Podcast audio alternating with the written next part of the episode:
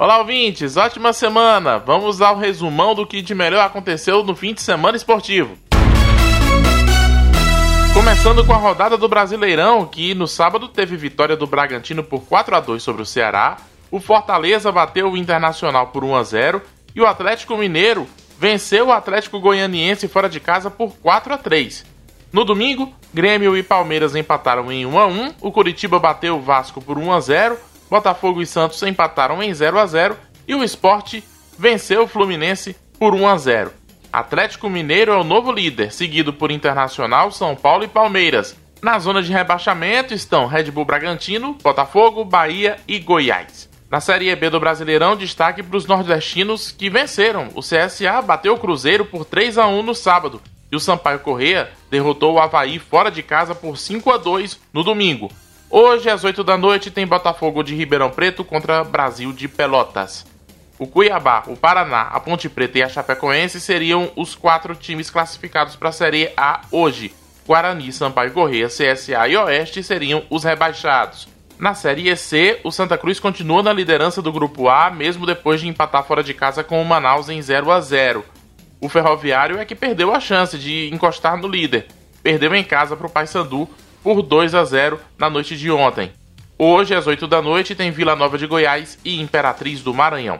E os times piauienses finalmente estrearam na Série D do Campeonato Brasileiro.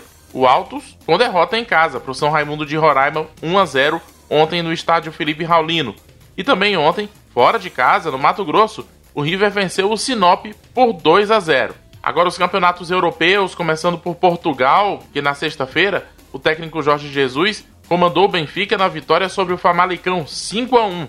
No campeonato alemão, também na sexta, o Bayern de Munique fez 8 a 0 no Schalke 04. O Real Madrid estreou ontem no campeonato espanhol, empatou em 0 a 0 fora de casa com a Real Sociedad. Mbappé voltou a campo no PSG e ajudou na vitória por 3 a 0 sobre o Nice também ontem. No campeonato inglês, o Liverpool venceu o Chelsea por 2 a 0. Hoje tem Aston Villa e Sheffield às 2 da tarde e Wolverhampton e Manchester City às 4h45. No campeonato italiano, a Juventus estreou com vitória por 3 a 0 sobre a Sampdoria. Hoje, 15 para as 4 da tarde, tem Milan e Bologna. Para fechar, saindo um pouco do futebol, no circuito brasileiro de vôlei de praia, que voltou no fim de semana, a dupla formada por Ana Patrícia e Rebeca foi campeã da primeira etapa feminina. E se você gosta de ciclismo, guarde esse nome.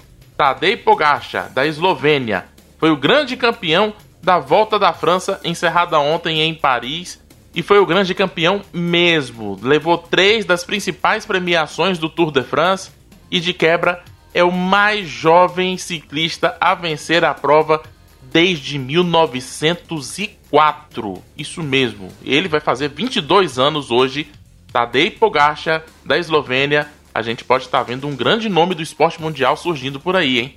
Na reta final da Corda Piauí, eu volto para a gente falar mais sobre os destaques do fim de semana e os seis casos de Covid-19 confirmados no elenco do Flamengo que joga amanhã pela Libertadores. Um abraço e até já.